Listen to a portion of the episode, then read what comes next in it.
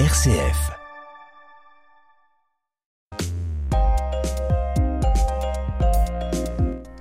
Le 1er février 2022, Joël, notre émission Mhm. Juste Ciel avait pour titre Enfin il est parti et elle était consacrée au télescope spatial le plus ambitieux jamais conçu, le télescope James Webb, lequel a été placé en orbite autour du point de Lagrange L2 du système Terre-Soleil à quelques 1,5 million et demi de kilomètres de la Terre.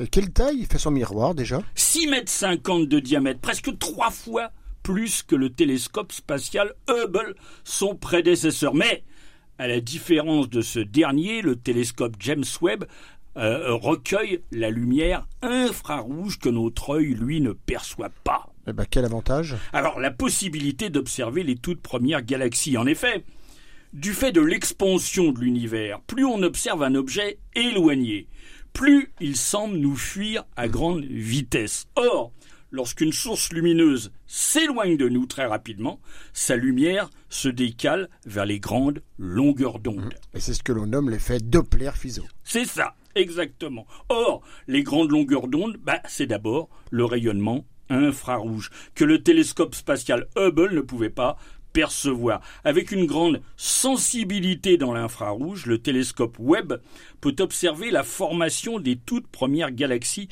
intervenues dans les quelques centaines de millions d'années euh, qui ont suivi le Big Bang, c'est-à-dire une époque où l'univers n'avait encore que 250 à 350 millions d'années d'âge environ. Et il y avait déjà des galaxies à cette époque? Eh bien, c'est justement là la surprise, Joël. Que l'on observe des galaxies à cette distance, ça surprend pas. Ce qui étonne, c'est leur nombre et leur luminosité. Il y en a plus que prévu Alors beaucoup plus, Ah bon 10 à 100 fois plus. Ah oui. Comment expliquer ce désaccord entre les modèles théoriques et ce que l'on observe? Les mesures ont mis en évidence une population de galaxies évoluées dont le nombre d'étoiles atteint parfois pour certaines celui de notre Voie lactée.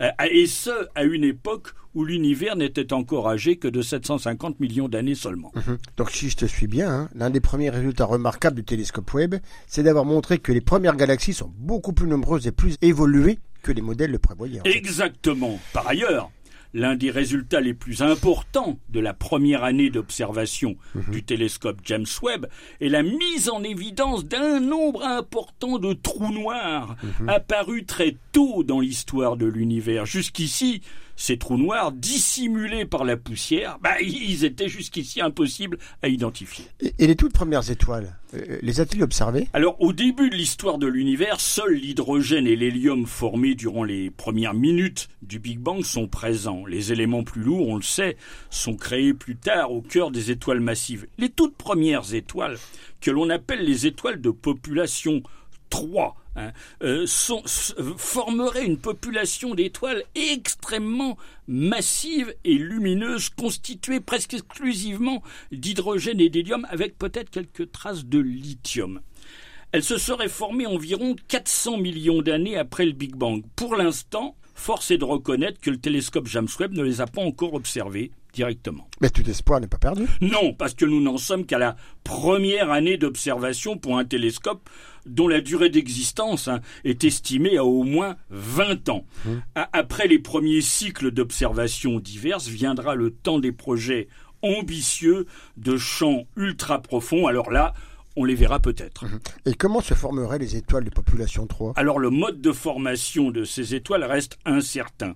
Euh, il dépend de nombreux paramètres peu connus encore, comme par exemple l'action ou la nature de la matière noire.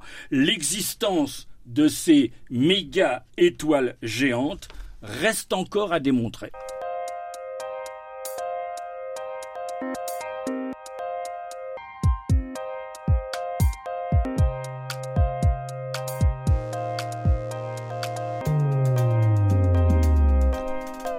S'il est un autre domaine où le nouveau télescope James Webb apporte des informations nouvelles, c'est bien celui des systèmes planétaires en formation. En effet, grâce aux données recueillies dans l'infrarouge, on peut pénétrer à l'intérieur des nébuleuses gazeuses qui, comme la nébuleuse d'Orion, constituent de véritables pouponnières d'étoiles. Et qui a découvert le télescope James Webb Alors que la structure de la nébuleuse d'Orion est bien plus complexe qu'on ne l'imaginait, avec des frontières abruptes qui séparent des régions raréfiées extrêmement chaudes, 10 000 degrés centigrades, et d'autres au contraire très froides à moins 263 degrés centigrades. Et surtout, la découverte de multiples embryons d'étoiles et de systèmes planétaires en mhm. formation. Donc la nébuleuse Messier, 42 d'Orion est donc bien une pouponnière de nouvelles étoiles. Oui, dans la nébuleuse, les zones les plus froides et les plus denses deviennent instables et sous l'effet de la gravité, s'effondrent sur elles-mêmes mhm. en formant des embryons d'étoiles enfouis dans leur cocon et entourés d'un disque de gaz et de poussière.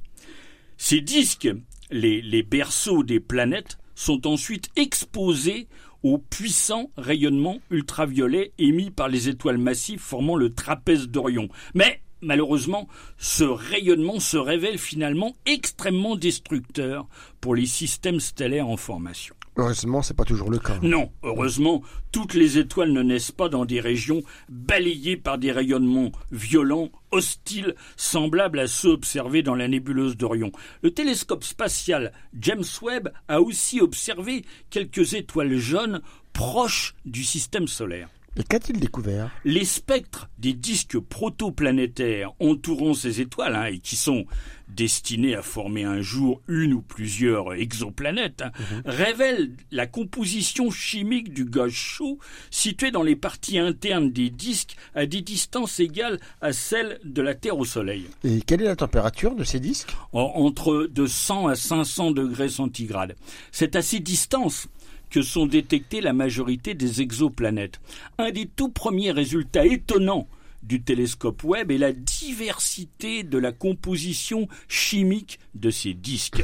Et peux-tu nous donner des exemples? Oui, dans, dans le disque de gaz entourant une étoile jaune du groupe Scorpion Centaure, à quelques 500 années-lumière de nous, une grande quantité de molécules riches en carbone, en fait des hydrocarbures, hein, a été observée avec entre autres de l'acétylène C2H2. Ces résultats intéressent au plus haut point les astrophysiciens. Pourquoi? Eh bien parce que l'étoile en question est petite, sa masse est de 5 à 10 fois inférieure à celle du Soleil. Or, ce type d'étoile abrite souvent des planètes rocheuses. Ah comme l'étoile naine rouge au Trappiste 1. Exactement. Le disque autour de l'étoile est donc un véritable laboratoire pour comprendre la formation de planètes potentiellement habitables comme celle du système de Trappiste 1. Une autre surprise a été la découverte d'autres molécules jusqu'alors jamais observés dans des disques protoplanétaires, tels que le benzène, mmh. C6H6, le diacétylène, C4H2. Le disque est ainsi riche en molécules carbonées avec très peu d'eau et de dioxyde de carbone, alors que ces molécules, ces deux molécules contenant de l'oxygène, sont très très souvent détectées dans d'autres disques protoplanétaires. Est-ce qu'on peut expliquer l'origine de cette surprenante diversité? Alors plusieurs théories sont étudiées, mais un des résultats est déjà acquis. L'étonnante diversité des systèmes planétaires que l'on découvre aujourd'hui trouve son origine euh, dès les premières étapes de leur formation, c'est-à-dire dans la diversité des compositions chimiques des disques protoplanétaires. On marque une pause et on reparle des exoplanètes dans un instant.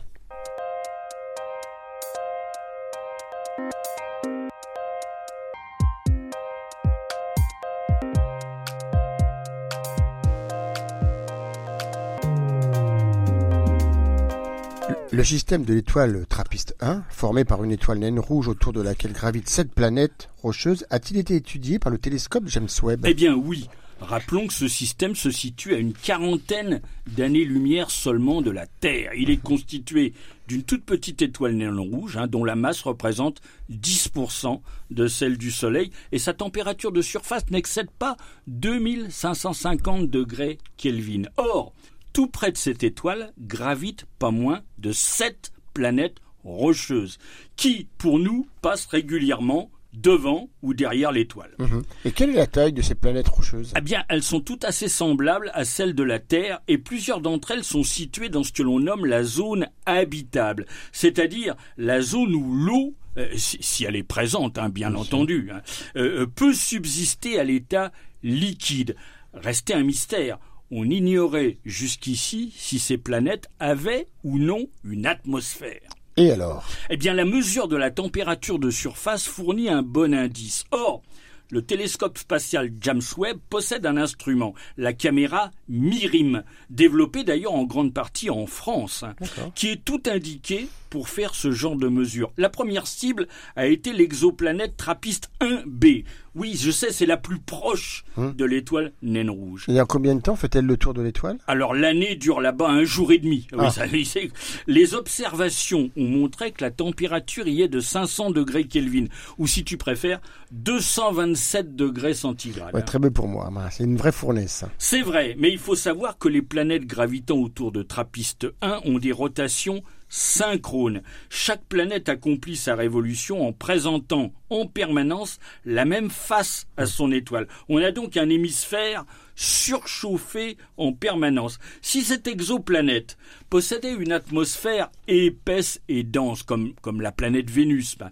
des vents violents transporteraient en permanence la chaleur reçue du côté jour vers le côté nuit et la température moyenne serait inférieure à celle mesurée. On peut donc en conclure que cette planète-là n'a pas, ou bien très peu, d'atmosphère. Mhm. Mais il reste les autres. Oui, l'étude ne fait que commencer. Et puis, il faut se souvenir que notre galaxie, la Voie lactée, comprend une écrasante majorité d'étoiles naines rouges, entre 80 à 85% soit l'équivalent de 160 milliards. Et chacune pourrait avoir donc plusieurs planètes rocheuses. Ah bien, on le suppose, l'étude des atmosphères de ces planètes gravitant autour de ces étoiles pourrait bien révéler un jour la première présence de la vie hors du système solaire. Espérons-le. hein. Et en ce qui concerne les planètes du système solaire, est-ce que le télescope Webb les a observées? Alors, rappelons que le système solaire n'est pas l'objectif principal du télescope Webb. Pour cette raison,